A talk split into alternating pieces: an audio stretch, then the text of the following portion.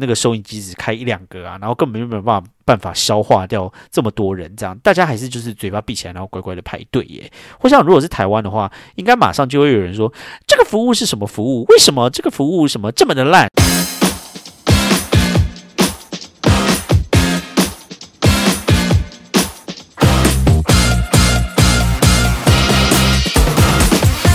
欢迎收听纽约怀特大叔日志。大家好，我是怀特大叔。纽约怀特大叔日志是单身生活在纽约的一位中年男子啰嗦碎念型的个人 podcast 频道，分享我在纽约生活大小事，还有个人带有独断与偏见的小想法。喜欢的话，请五星好评加订阅分享，并且追踪我的 Instagram，连接就在底下哦。好，大家，今天呢是纽约怀特大叔日志的二零二四年的第一集，非常大家持续的支持，并且收听我的频道。那二零二四年呢，祝大家呢都可以有一个开开心心、快快乐乐、健健康康、平平安安的一年。祝大家二零二四年都可以心想事成。那也要持续的支持我的频道哦。那我现在录音的时候呢，其实在纽约大概是晚上八点，所以说其实在纽约是还没有跨年呐，因为时差的问题嘛。那这个呃，美国算是在西半球，所以就是会是比较晚跨年的时候这样。那呃，大叔在跨年的时候通常都在干什么呢？上一集 IGNT 有稍微提到了，就是呃，通常我跨年呢就是待在家里看电视。那为什么就是待在家里看电视？因为就是外面太冷了。然后说老实话哈，就是呃，我已经有点过了，就是要去外面就是跨年的这个年纪啦。要这样说呢，纽约最有名的跨年其实就是要去时代广场跨年嘛。然后那个地方的跨年呢，就是呃最有名就是要看时代广场那边有。一个很大的水晶球，那每年就是倒数完了之后呢，这个水晶球就会 ball drop，就是那个水晶球就会缓缓的掉下来，然后大家就迎迎接新年这样子。那嗯，这个时代广场跨年哈，它的传统是这样哈，就是说，呃，都会有一些很有名的那些艺人，然后在上面表演嘛，就是当年度比较夯的一些艺人，然后那边表演，然后那边表演表演表演表演表演，然后最后呢，大概到呃十一点五十八分的时候，五十七五十八分的时候，表演就会停止，然后呢，就会有一个人出来唱那个约翰兰农的 Imagine，这样。那为什么唱约翰兰农 Imagine？其实我有点。不知道它的意义是什么，但是每年都会这样唱。Imagine 就是那个嘛，Imagine all the people，就是就是这首歌这样。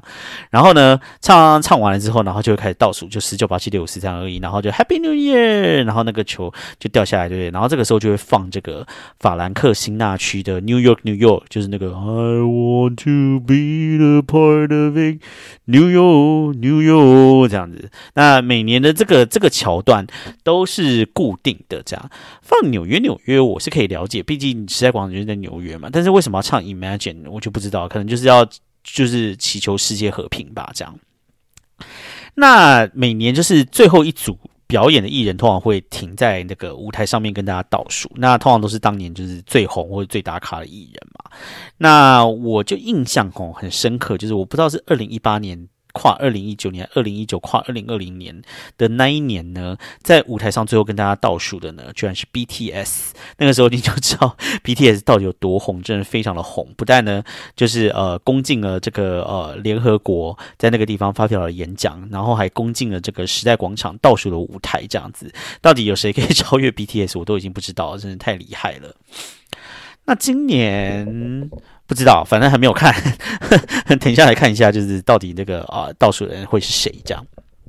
那呃，为什么不去这个现场呢？因为我我来纽约，说实在话也已经六年多了，那从来都没有一年说想要去现场。那在这个 HNT 有大家跟大家解释一下嘛，就是因为外面真的很冷，就是晚上可能就是就会降到差不多零度左右。然后你不是说时间到去就好，你必须要大概中午的时候你就要去，因为你如果不那个时候去的话，你就会就是站到真的是非常的后面，非常的外围这样。那时代广场哦，它虽然说它叫做时代广场，但是它其实并不是一个方形的地方，它其实是就几条路这样子街，几条街，它是呃一个叫做 Broadway，然后跟这个呃第七大道，好像是第七大道吧，嗯。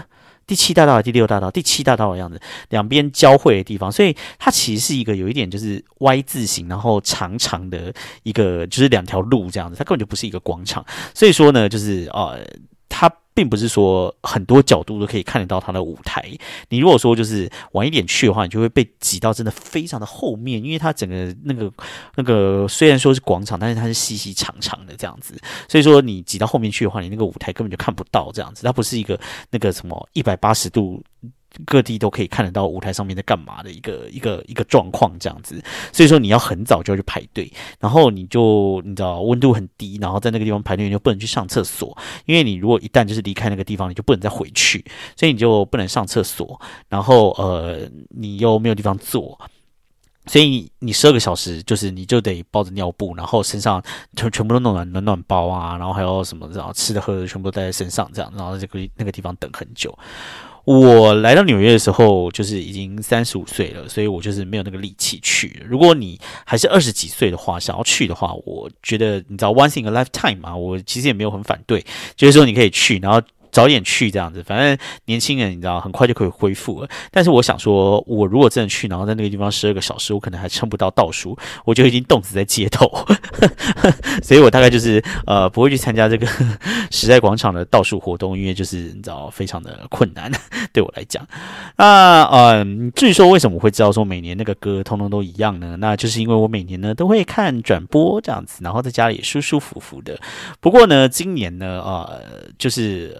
我居然忘了打开电视看这个一零一的转播，因为以前呢，就是十二月三十一号，我早上一起来就会打开就是新闻台这样，然后看一下就是呃台北市政府的那个地方的那个实况，然后最后跟着大家看那个一零一的烟火。就想不到今年就是彻彻底底我忘记了，也是就是我可能已经太久没有回台湾还是怎么样，所以所以就是好像就是呃，如果在台湾的话，你知道时间到了打开电视看那个理所当然的事情嘛，但是现在好像因为太久没有回去。所以说，台湾发生一些事情，好像就是比较没有一些真实感这样子。所以今年居然忘了，还好我就是过年的时候就要回台湾了，希望赶快回去把台湾价价值再赶快加值一下，你知道，补充一下那个那个台湾价值。这样子的话，台湾台湾发生的事情才有一些你知道，真的有一些真实的共感。这样。那话说呢，其实呢，不只是在时代广场了，在美国呢，就是是一个你各个地方你。排队什么之类，就是要等很久，这样子，就是各方方面面哦。就是这个这个，并不是说哦，比如说像台湾有的时候有一些很好吃的东西，你知道，或者是有一些那个你知道，你要排一些什么限量什么之类，你排队要排很长嘛，对不对？在美国呢，你常常也是常会觉得说，你到底为什么就是等这么久这样？但通常呢，在美国呢，跟台湾不一样的是，不是因为太多人排或者怎么样，而是美国这个地方吼，往往就是。各各地都是效率非常的不彰，所以你需要等很久。我举个例，举个例子来说好了哈，因为我前阵子不是拿到绿卡嘛，然后呢，我就去要办一个东西呢，叫做 Global Entry。那你把 Global Entry 想成就是快速通关，就是你在机场啊，如果要过海关的时候，台湾不是那个快速通关可以呃扫一下护照啊，然后他用那个什么 AI 还是什么之类的扫扫你的脸，然后看看你是不是那个人，然后如果对的话，你就可以通关，然后你就不用排队，你就不用人嘛，就不用人在那边，就是你知道一个一个这样子什么什么看啊，然后还要盖章什么之类的，对不对？那你一旦就是在美国，你拿到绿卡。或者是你是公民，就是绿卡以上的身份呢，你就可以去申请这个 Global Entry。那 Global Entry 呢，你之后你就可以去排那个 Global Entry，那你就可以快速的通关这样。然后呢，我去申请了。那那个申请 Global Entry，我我已经忘记在台湾申请这个快快速通关是需不需要面试的。但在美国，这个 Global Entry 是需要面试。首先你要到他的这个呃网站上面，然后去填很多有的没有的资料。然后填完了之后呢，你就要去安排，就是跟那个 Global Entry 那个面试官去面试。然后他面试的地点呢，就是会有一些就是在那个 Immigration，可能就是那种移民什么什么边境管理什么之类的海关署、入出境管理局这种地方。然后呃在就是他在一些比较大的机场，就是是可以面试的。那他面试安排的时候，哈，是他每十分钟就会有一个人，你知道，就是呃呃什么什么什么三点十分、二十分、三十分、四十分这样子。我呢就约了一个时间呢，是呃晚上六点十分。我就想说，呃，我下班以后然后过去嘛，然后面试一下刚好。然后我听人家讲说，那个面试很快，可能就是三分钟就面试完了这样。结果呢，我在那个地方呢，就是约六点十分，然后呢，我就差不多五点五十，差不多左右到。结果呢，猜猜你猜猜看，我面试完的是什么时候呢？我面试完呢，已经是七点二十了。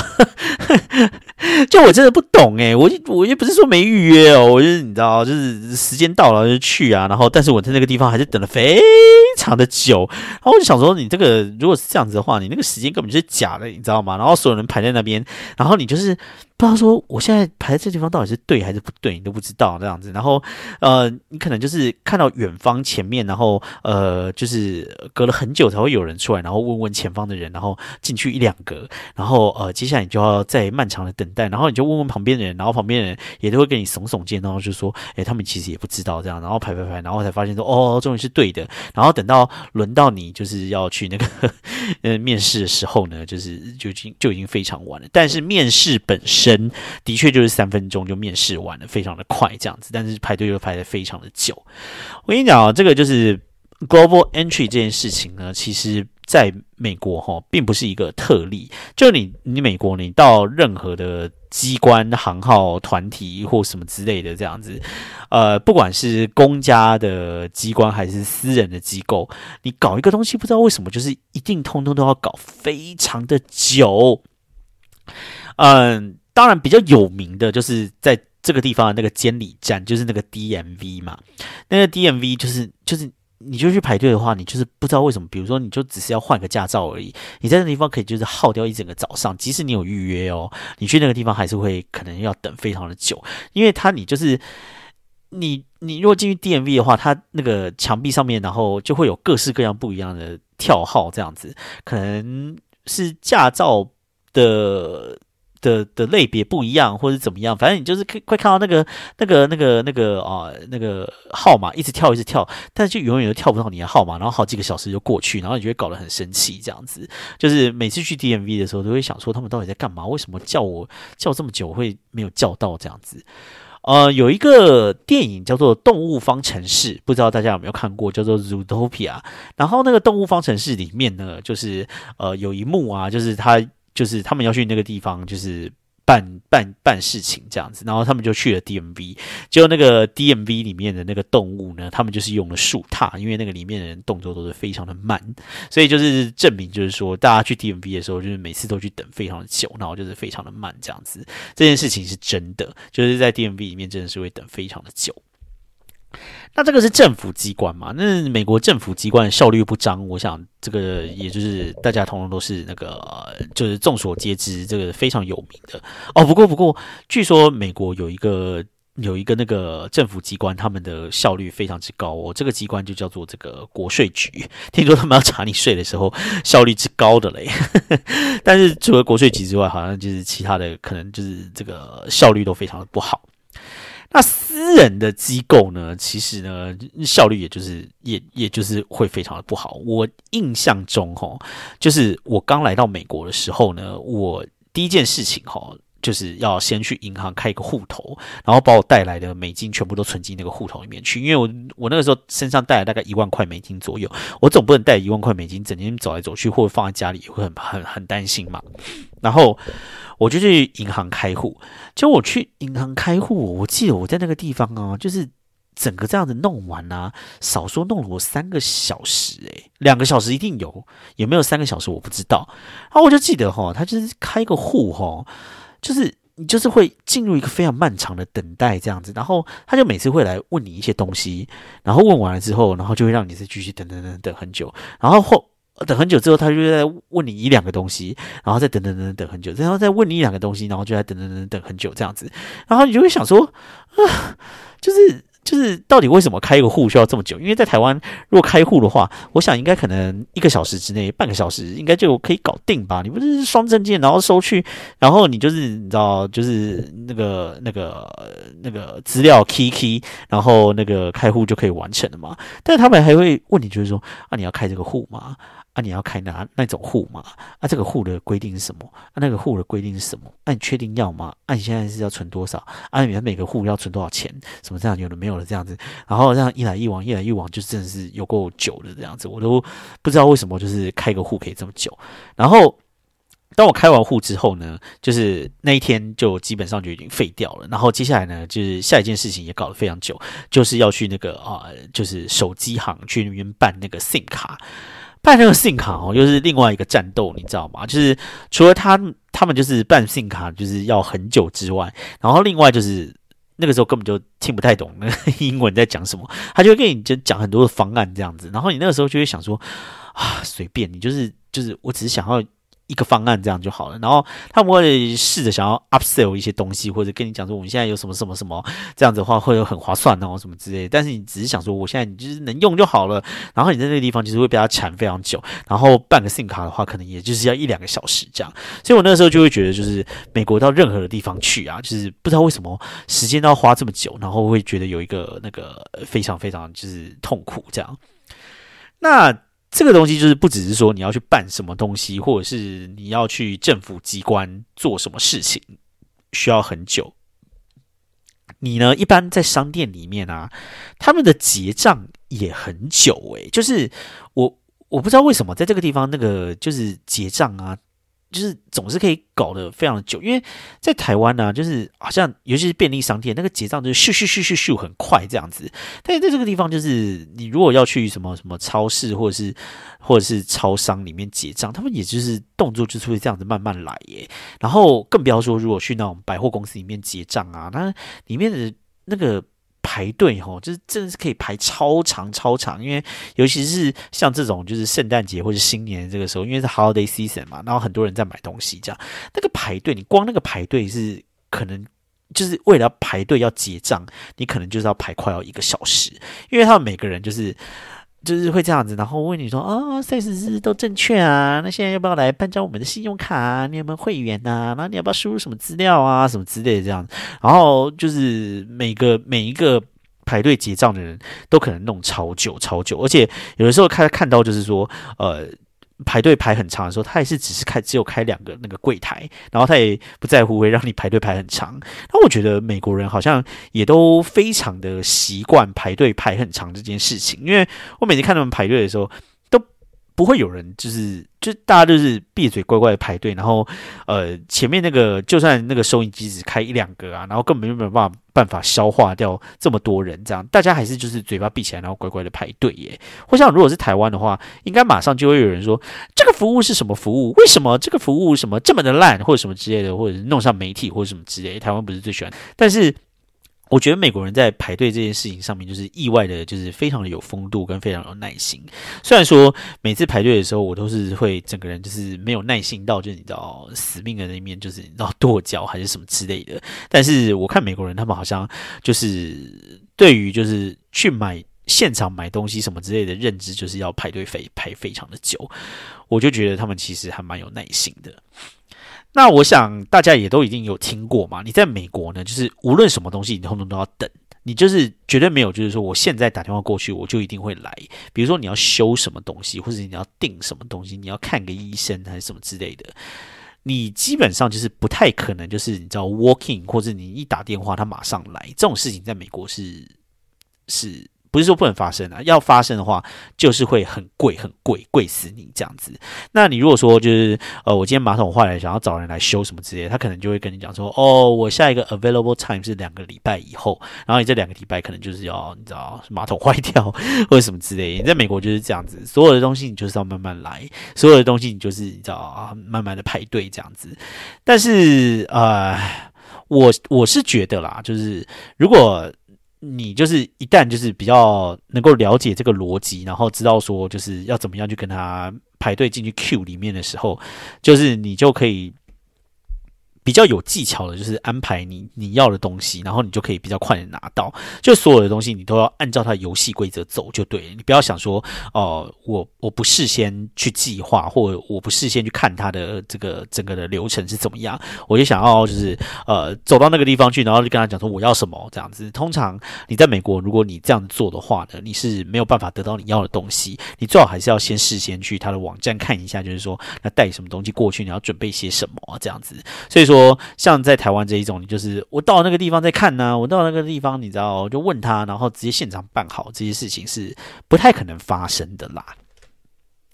那最后呢，我就是还要再抱怨一下，就是我一刚开始讲那个 global entry 那个东西哈，就我那天在排队的时候呢，因为每个人去那个地方面试，通通都是要预约时间的，你不可以直接去那个地方。你直接去那地方，他就跟你讲说你没有预约，不可以面试这样。结果那一天呢，就站在我前面就有一个白人女生，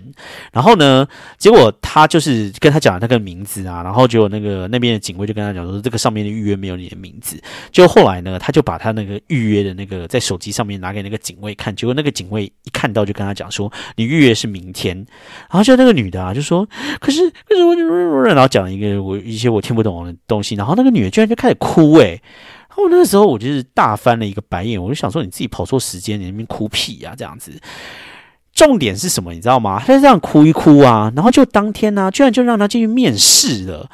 我就想说，如果我今天是我在那边哭的话，他一定不会理我。我就觉得哈啊，这个国家还是就是对白人就是比较好，就是你知道，白人很常就是给我在那边用这招，要么就是发脾气。要么就是在那边哭，要么就是怎么样这样子，他们就是很无赖这样子，然后觉得因为他们是白人，他们就什么都可以，所以他就今天他一定心里就是在想说，哦，我要流几滴眼泪，他们一定就可以让我面试。我跟你讲，白人就是这个样子，真的很讨厌。他们就觉得就是他们今天想要插队，或者想要用一些这种招数什么之类的，得到他们想要的，他们就可以 get away from the line 或什么之类。我就觉得蛮烦的，白人真是。我那天看到他。在那边流眼泪的时候，我真的很想要揍他两拳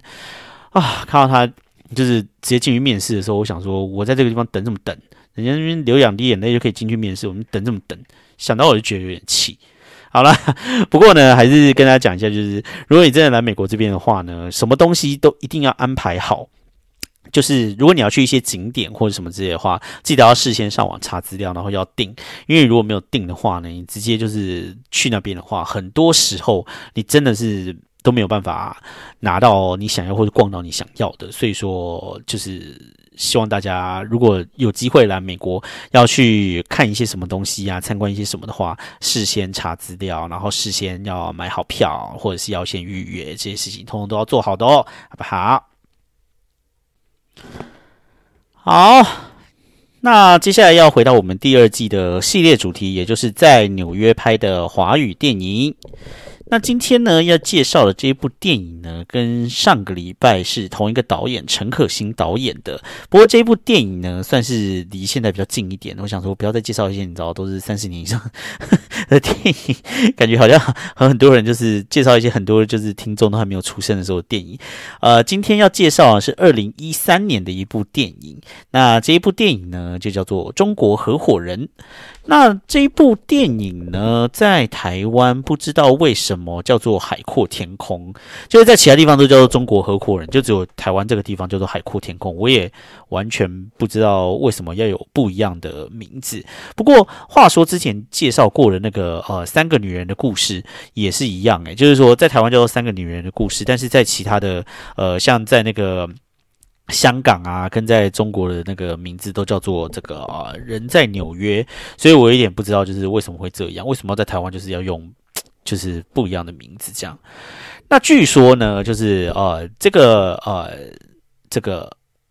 中国合伙人的这一部电影呢，它的故事取材呢是在这个中国这边非常有名的一个补习班，就是大家出国的时候，通通都会去补这个托福啊、GRE 啊之类这种的，叫做新东方学校。那新东方学校呢？其实我就是呃，之前是没有听过了，但是后来我来到美国，有认识一些就是中国来的同学之后，就有听过这个新东方，好像大家是真的会去那边补习，或者是至少到网络上面去买他们的教材这样子，所以好像是真的搞得非常的大。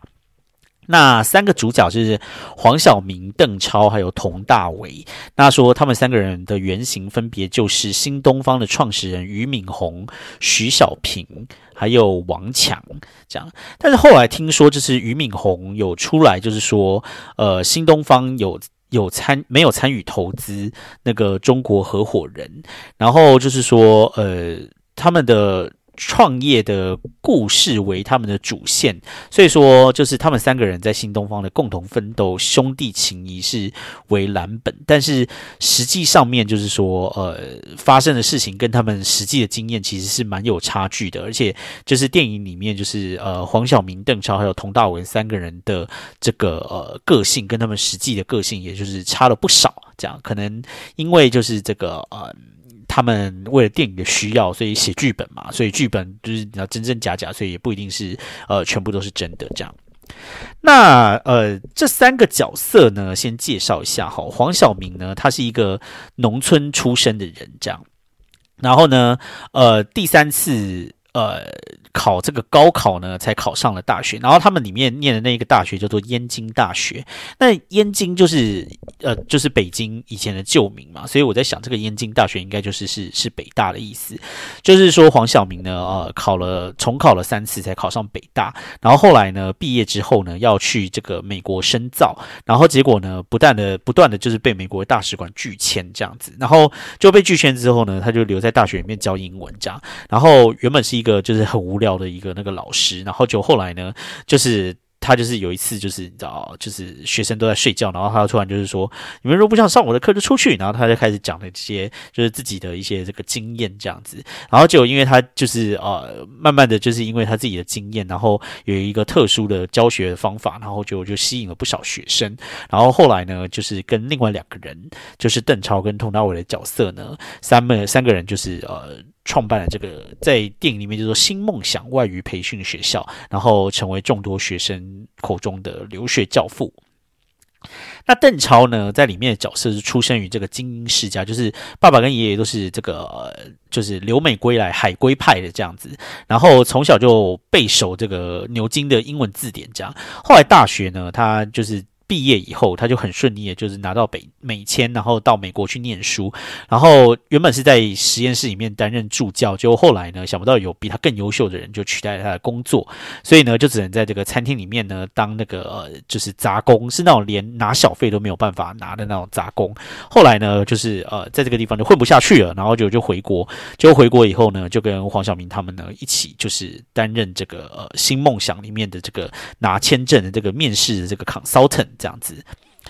然后呢，佟大为呢，他是在这里面就是是一个这种。比较浪漫奔放的人，这样。然后呢，原本他毕业之后呢，他的拿这个美签是有拿成功的，不像黄晓明的角色是一直被拒签的。但是他拿到美签呢，却因为那个时候他在跟一个美国的那个来中国留学的一个女生谈恋爱，结果他就说：“我不要接受你的美签，我不要这样，我就是要留下来，就是你知道跟那个美国女生呃，就是谈恋爱。”就后来呢，那个美国女生呢，就是呃，就是就是。这个呃要回去美国了，就他们就分手了，结果他就是也没有去美国，就就留下来这样。那因为他其实其实他的个性是那种属于比较这种放浪不羁，然后呃没有想要成功或者什么，感觉是比较这个佛系的一个人这样子。所以说呢，呃，他们三个人后来就凑在一起，然后去办了这一个呃这个新梦想外语学校。那邓超呢，就是在从他从美国回来之后，然后他就变成一个彻彻底底的商人这样子，然后就是非常的就是你就可以看到他里面就是。会很希望，就是说这个学校赶快上市啊，然后赶快呃规模要变大，啊，然后要可以赚大钱啊这样子。但是黄晓明呢，却是是希望是走走另一派，他需要希望就是说这个东西不要变成太盈利啊，然后需要对呃大家负责啊，所以他们两个之间就越来越有越来越多的这个矛盾这样子。就后来他们两个人呢，就变成是水火不容这样子。就是对于这个呃学校未来的方向，两个人呢就是呃彼此之间有很强的矛盾，然后最后。就是呃，就是就是几乎就是走不下去，然后要分道扬镳了这样子。那佟大为在里面的角色就是变成是一个这个他们中间的调停对象。就到了最后呢，就是他们三个人呢，就是呃原本是很好的朋友，但是办到最后就是学校越来越大之后呢，呃。因为可能利益，或者是找所有的人一起创业，总是会有一些意见上的冲突，然后意见上的尴尬什么之类，就到最后两个人、三个人就大吵了起来。这样，那大吵起来之后呢，原本是要分的，但但是最后却没有分，是因为学校发生一件事情，就是说，那美国这边的这个教育机构控诉他们就是非法取得了呃他们美国这些考试的资料，然后因此让这个中国的学生有不当的优势，可以在那一些考试里面拿到非常好的成绩。这样，结果呢，他们三个人呢就一起到了美国那个地方，然后要去跟那个教育机构，看起来应该就是托福或者是 GRE 那种教育机构，要去跟他们吵架，或者是要去跟他们打官司这样。然后结果他们就那边美国人就一直跟他们讲说，呃，从这些资料通通都显示，就是说你们一定是有用作弊，或是有用什么方法，然后呃。让你们的学生都可以拿到很好很好的成绩，这样子。然后这个是对于就是所有的人来说是这个不当的 advantage 这样子。结果呢，后来呢，他们就是就是呃，有有一幕呢，就是这个黄晓明就跟他讲说呢，说呃呃，有一本什么什么法规，什么你问我什么第几条，然后黄晓明就全部都把它背出来，然后黄晓明。就跟他讲说，你觉得我很厉害吗？我在中国的学生里面呢，我只算是中等而已。而他就跟他讲说，中国的学生就是这么厉害。然后所以说呢，你如果觉得我们是靠着不正当的手段的获得不正当的优势的话呢，你们都是错的。因为呢，这个这个下一个世纪就是我们中国人世纪，我们中国人是绝对可以成功的这样子。然后呢，后来呢，他们就是呃，就是这个邓超呢，才跟他们讲说呢，那个时候他会一直要去这个 push 他们就是上市的原因，是因为他在美国呢受尽了这个就是人间冷暖这样子，在这个地方有很多的委屈，然后很不公平的待遇，就是因为他是外国人。然后他说，在美国这个地方呢，就是呃，从来就不是一个中国公平的战场，因为他们是中国人，他们不是美国人，所以说呢。他们在这个地方呢，是呃，不在于是能够成功，而是在这个地方作为一个普通人呢，都是完全丧失尊严的。所以说，他希望呢，可以在这个呃纽约的证交所呢，可以挥锤上市，因为只有在这个地方上市呢，美国人才可以正眼的瞧他，否则他们永远都觉得他们只是中国来的的。中国来呃来这个地方的次的公务员都会被被被看不上他们这样子，然后最后他们就是成功上市啊，然后呃结果就是你知道在这个地方很成功，然后就最后呢就是呃黄晓明还捐钱给那个呃邓超当初在那个工作那个实验室，然后让邓超的那个在剧中的名字叫做孟小俊，让他的实验室挂名他的名字，这样证明他的成功，然后呢。他们在里面就是有多次就是强调，就是说中国已经变了，China has changed。然后就是说，呃，大家都觉得，呃，就是中国人来美国呢，想要想要留在这个地方啊，想要在这个地方黑下来，或者想要在这地方赚钱。但其实呢，这个世纪已经是中国人世纪了。大家来这个地方学习完了之后，都是想要回家的，都是想要回去中国奋斗的，根本就不是你们想的那样。这样子，在这个电影里面就是。有非常多强调，就是说，呃，中国已经是一个不可同日而语的一个国家了，这样子。然后现在中国呢，就是是一个呃很发达的国家。我们接下来就是中国人世纪。然后最后呢，呃，他就是。在电影的最后结束之后呢，就有很多这些中国的这些成功的人士啊，就是包括这些什么俞敏洪啊，还有一些什么李开复啊、马云啊、什么张朝阳这些，就是一些中国的成功的人士这样子。然后呢，呃，反正这个电影呢，就是说，呃，在致敬呢，就是包括像这个呃新东方的这些俞敏洪，跟他们同一个时期的年代成长，然后并且成功的这些企业家致敬这样子。电影大概就是这个样子啦。那嗯，说老实话，我在看这个电影的时候呢，最大的一个第一个感想哈，第一个就是最最最我在看电影的时候一直不断的浮上我的心里面的感想呢，就是黄晓明整形也整的太过头了吧？就黄晓明，就是他现在那张脸跟那个《海阔天空》就是中国合伙人里面的脸，就是完全就是不一样的脸呢。然后你就。就可以看得出来，现在的黄晓明就是脸上就是科技感实在是太重，哎，他在里面啊，就是那个嘴巴啊，就是就是有点像鸭子嘴那样子，但是就是也不到丑。说实在话哈，我还比较喜欢黄晓明在电影里面那个长相，因为他现在那个长相，你就觉得哈，就是整张脸就是感觉就很不像是真的耶。我就想说，黄晓明不要再沉迷于整形了，好不好？拜托你就是看清一下现实。电影最大的感想了哈。那其实我当初是有想过说，就是到底要不要把这部电影选进来？因为呃，这部电影哦，说说老实话，就是说，虽然虽然说就是说哦，在在在在纽约拍怎么样，但是他在纽约拍的这个场景，说老实话，真的就是太少了。大概电影里面看有没有百分之十，可能差不多就百分之十左右是在纽约取景吧，其他大部分都还是是在中国取景的这样子。那我觉得可能就是。因为他电影是在二零一二年拍嘛，但是他整个故事的时间轴其实是发生在八零年代、九零年代初期，就是邓超他来美国的时候，其实是八零年代末期、九零年代初期，然后他第二次来到美国的时候，其实是九九年那个时候，那离二零一二年其实都有一段距离嘛，所以说他们如果。拍纽约的时候去拉一些就是比较远的这些空景或什么之类的话，那我想导演也知道这个一定就是会露馅，所以说呢，他们只要是在美国拍的场景啊，通常都是一些室内的场景，或者是呃，就算是房子或什么之类，也都是很 close 这样子拍的，跟那个房子很近，他们才可以去做一些手脚啊，比如说去把那些招牌弄得比较旧啊，然后去把那些场景弄得比较有时代感的那个那个样子这样。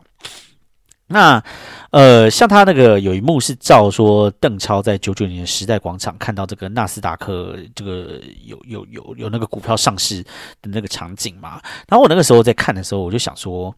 这个看起来，唉，真的像。九九年时代广场嘛，感觉上好像有一点就是又太现代了一点，因为那个上面其实有蛮多那个电视的动画这样子，但我也不知道说九九年时代广场长什么样子啦，或许就是那个时候都已经科技已经有进步到那个程度了。但是如果拿这个就是所谓的在这个电影里面的九九年的时代广场的场景呢，拿去跟《甜蜜蜜》里面就是一九九三年还是一九九四年拍的时代广场啊。整个那个时代广场那边所架的东西啊，那些电视啊、广告啊、那些墙啊，有非常长足的这个科技的迈进，这样子。所以我是不知道九九年是是到底有那么进步，还是没有那么进步啦。如果说大家有一些九九年的时代广场的照片的话，可或许可以提供一下，然后我们来互相比较一下，看看导演在这个历史的考证上面是不是有这么的正确哈。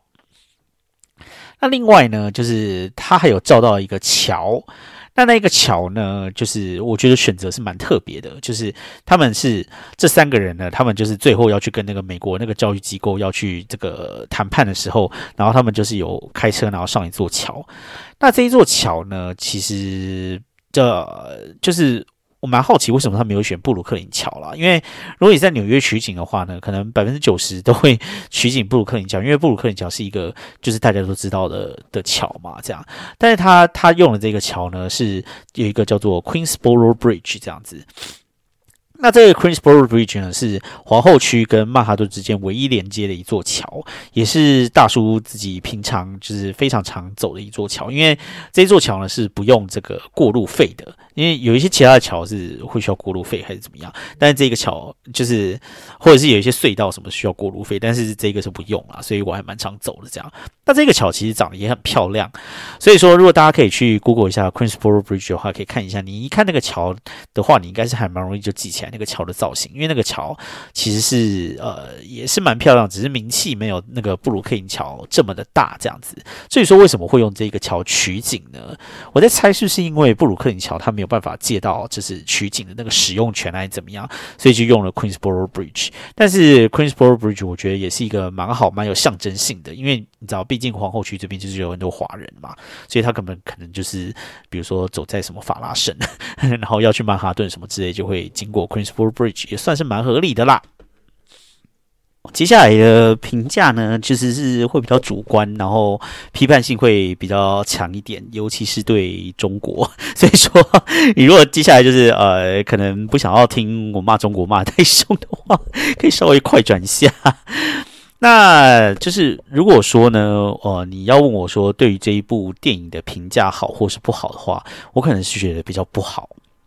嗯，倒也不是说这部电影拍的不好还是怎么样，我觉得这一部电影的剧本就是也是蛮紧凑的，拍的也蛮好的，演员也是演的蛮好的啊。然后整部电影看下来也是很流畅，技术什么之类的都很好这样子。但是你在看的时候，你就是会觉得有一点怎么讲呢？嗯，唉，觉得他挺俗气的，就是你就会觉得说，像陈可辛这样的导演可以拍出《甜蜜蜜》这样子的电影，然后把这个呃。移民的这种就是呃无奈跟移民的这个现实还有理想差距之类的拍的这么好，但是同时居然也可以拍出中国合伙人这一种俗不可耐的电影，就会觉得就是人就是为了要适应市场，真的是可以让自己的这个作品不知道低下到什么程度这样子。那当然这部电影呢，我想呃。对于很多的中国人来讲，一定会很喜欢，因为它里面讲的就是这个嘛，就是你知道一些穷小子，然后农村出身的这样子，然后怀有这个美国梦，然后呢，呃，怀有就是美国梦，然后到了美国之后呢，结果就发现就是美国没有自己想象的这么好，然后。呃，处处都会被歧视啊，然后被欺负啊，什么之类的，然后就回来这边呢，就是呃，发现就是说中国呃已经上升了这样子，然后从这个在美国机会处处，已经变成了转变成了中国人的事迹，然后呃变成是中国商机处处，我们可以赚很多的钱，然后中国人这么厉害，我们绝对可以压过你们美国人，压过你这个地美帝这样子。但是我就觉得这个里面就是很矛盾，就是这个也是我常常会觉得中国那边论述很矛盾的地方，就是说，啊，如果你真的就是觉得说是一个中国人的事迹，或者是觉得说哦这是一个中国人的时代的话，那为什么就是呃？一定要在美国做很多事情才会有说服力，就是说，你到最后呢，一定要到美国的证券交易所去上市，然后才代表说你成功了，或是呃，在电影的最后呢，一定要到那个实验室去捐钱，然后在美国的实验室挂上名字以后，然后让这个呃当初就是瞧不起你的白人呢，看到你有那个矛盾的表情，然后才会觉得说我用钱砸死你这样子，然后才能表现出中国人的成功。我觉得这一部电影呢，说实在话，与其说哦，他讲的这个是中国人的成功以及开启中国人的世代，我觉得他反而。更显示出了中国人他自己对于自己没有自信，然后只能用钱这个东西来就是呃包装自己。你因为你你就是对于自己的文化，对于自己本身的国族都没有信心嘛，所以你一定要跑到其他人家那个地，其其他人家去人家的地方去，然后把这个东西买下来，把那个东西买下来，然后用钱砸这边，用钱砸那边，然后呃让别人看到说哦我有很多钱哦，然后呃因为。呃，看到你有很多钱，然后对你表示尊敬，然后再告诉你，就是说我可不是当年的我，这种不是就是很像一些那种暴发户的心态嘛？就是说，呃，你知道你以前瞧不起我，然后我现在有钱了，我就是一定要回去那边，然后开个名车，或者是你知道，就是弄个名牌给你看，让你看看我现在有多发达。我觉得这个这种概念真的就是俗不可耐了，我只能说就是俗不可耐。那我是不是知道为什么？就是，呃，陈可辛明明就是一个可以把这个电影讲的非常的有品味，然后呃，可以把这个电影的场景放安排的非常的高雅的一个导演，然后居然要拍这个电影，是为了要迎合中国市场还是怎么样嘛？我真的不懂。我只是觉得就是，呃，像这种电影的大反转，就是很像那种抖音上面会看到，就是说什么什么什么，呃呃，在餐厅里面，然后什么呃，就是你知道吗？有有有有。什么对什么什么对服务生还是什么对旁边的什么不好，然后就后来什么什么大反转，结果他原来是个大老板什么之类的这样子，这种感觉这样子，只是他把它拍成了一部电影。那我觉得如果浓缩起来的话，感觉就是你知道抖音上面那种大反转的那种片而已，这样让我觉得就是整个电影就是他真的可以。把它拍得更好一点，这样子。但是我是觉得他拍出了一个中国人看的可能会觉得很高兴的爽片。但是我我真的是觉得，就是呃，就整个电影的那种艺术成就嘛，或者是他剧本想要讲的东西，我真的是可以觉得，就是可以可以可以讲的再好一点这样子啦。然后另外呢，我常常就是非常。不解的一点哈，在电影里面中，其实也是有呈现到，就是说啊，好像遇到很多的中国人，就是讲到美国就是这样的恨得牙痒痒的这样子，然后非常不屑美国的那种大美国文化，然后还有这种霸权主义在里面呢，就是呃。你也可以看到，尤其是这个邓超这个角色在里面就是发挥这个淋漓尽致哈，就是说他回到这个中国这个地方去，然后开始做这个补习班的生意之后呢，然后他心里想的就是哪一天呢，我要风风光光的回到美国去，然后我要变成一个有钱人，然后让他们知道说我有多成功这样子。但是你可以看得出来，就是说他做的事情啊，其实感觉有点小鼻子小眼睛了，就是说是如果说你真的就是呃。这么不喜欢美国的话，那你当初为什么一毕业就要去美国？然后在这个地方呢，就是发展的不好，然后只能就是端盘子、洗盘子，然后做一些杂工或什么之类的。然后呃，就是呃，就是因为这样子，然后被别人欺负，然后你回来以后才要过去跟他讲说，我我很厉害哦，我你可不要小看我，我可是在中国可以赚很多钱的。然后我在在中国赚很多钱的这个成功人士，然后就是回来在这个地方给你看这样子。这个这种这种心态会让人觉得说，其实他的这个怎么说呢？你会觉得说，他真的是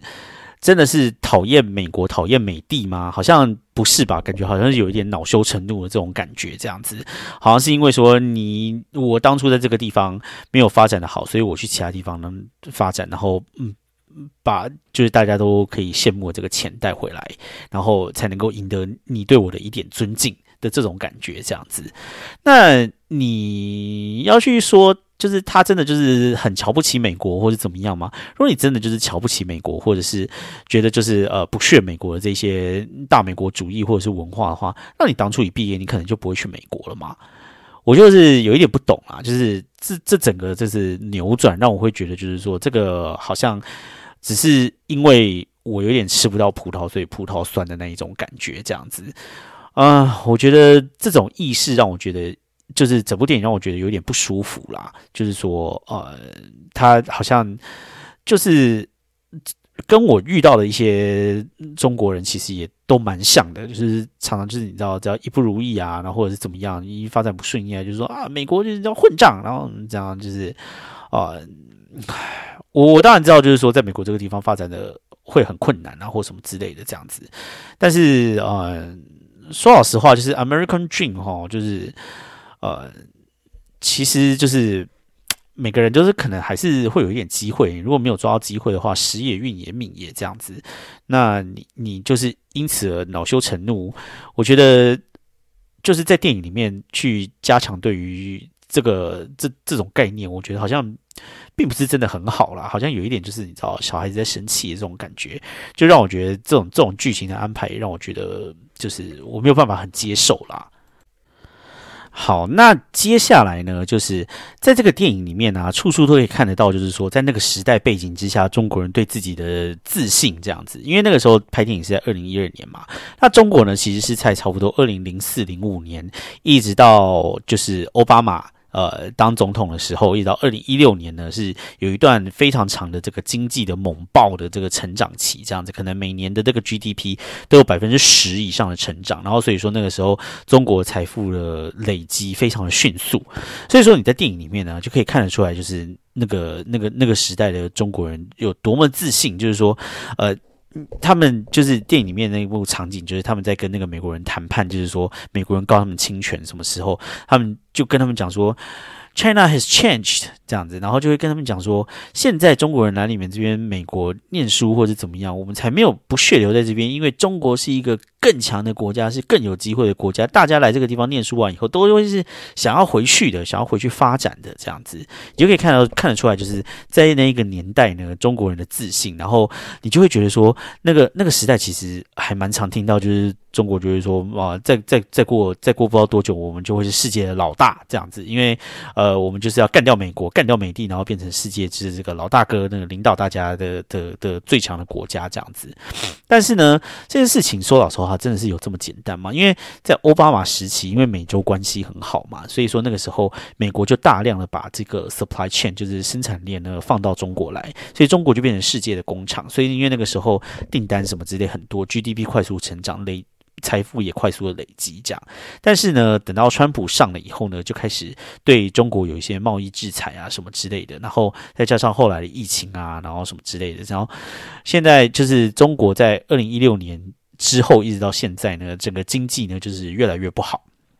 那这个呃。就是经济越来越不好之后呢，你这几年呢，你可以大家可以再去问一下啊，就是就是呃，出来念书的这个中国人是不是大家都想要回去在中国发展？因为中国就是特别的有机会。然后在中国现在经济也是特别的不好嘛，而且说老实话哈，就是就是你要认清一件事情，就是如果今天的美中关系不好，美国没有把订单给去中国的话，中国的经济就会差非常的多嘛。这个就是世界的现实。所以说，我觉得就是啊。看这个电影哦，也可以看得出来，就是说那个时候中国的确是很强盛啊。不过你从另一个方面去想的话，你要想说，其实那个强盛，说不定其实也是因为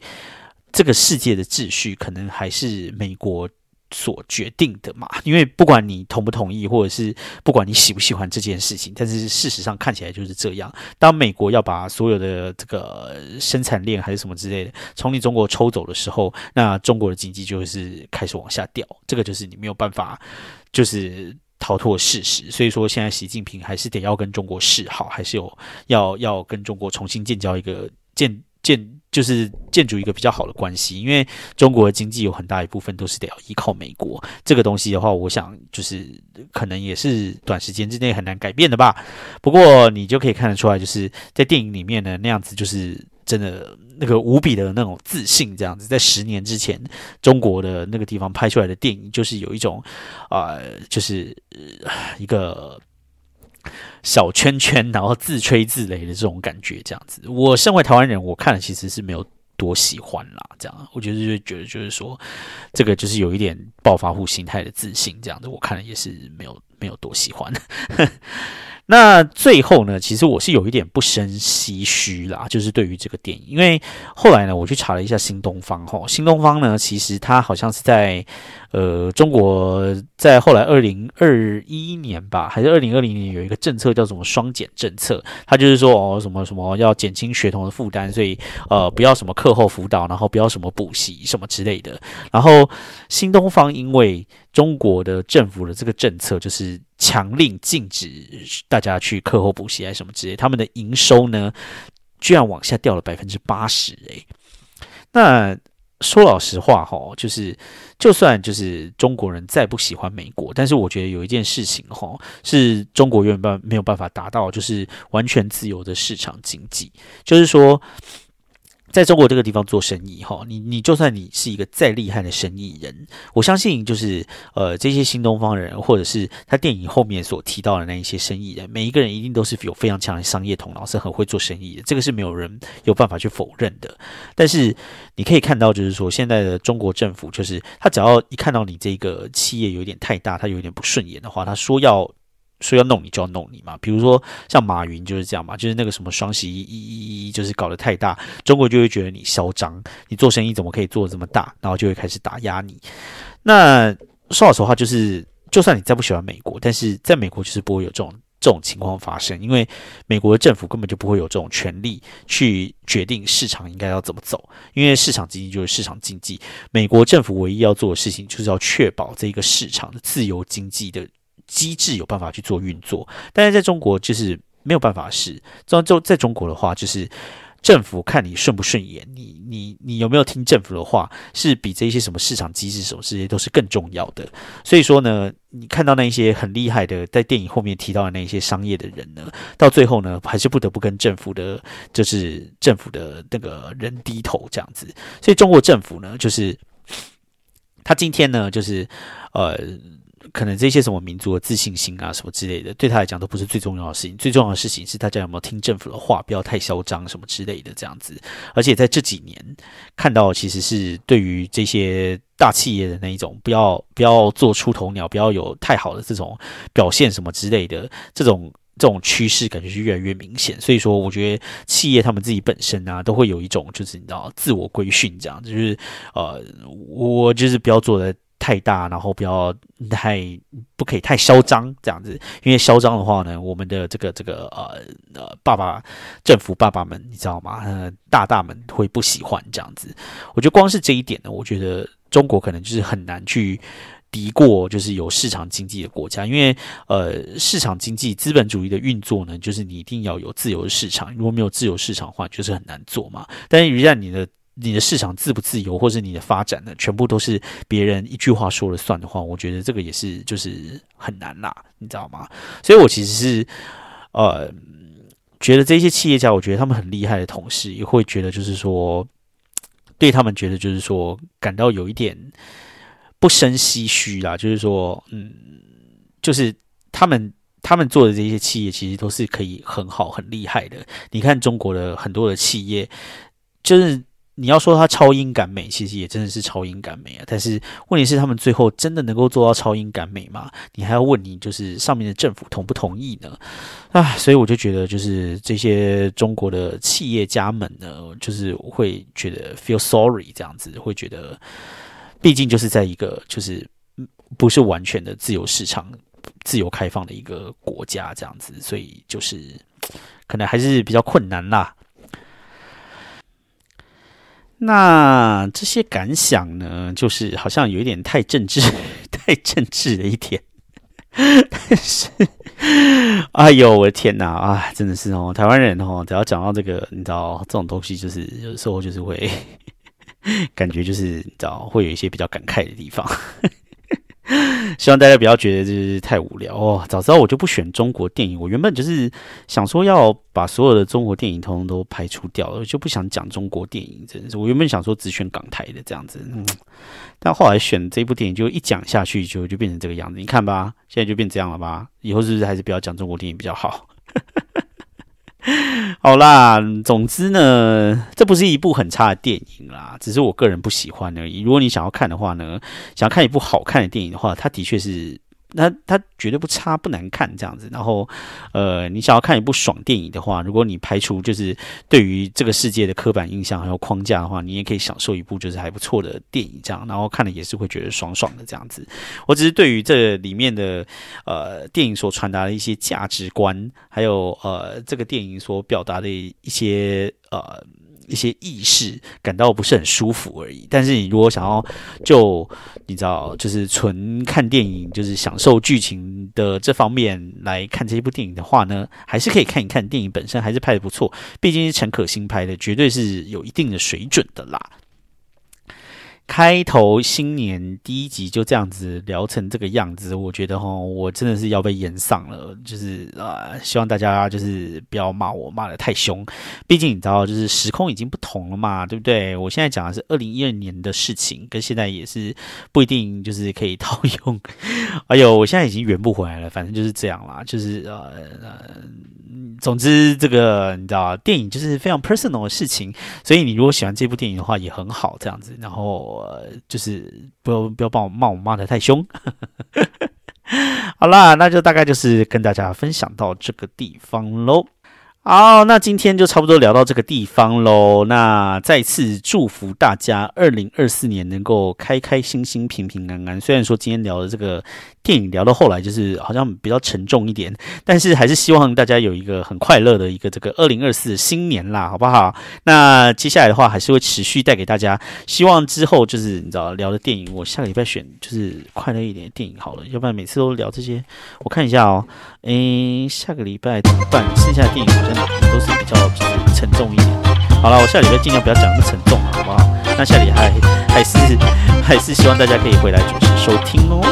好，那今天的节目就到这边喽。希望大家呃下个礼拜也有一个美好的一周。那我们下次再见喽，拜拜。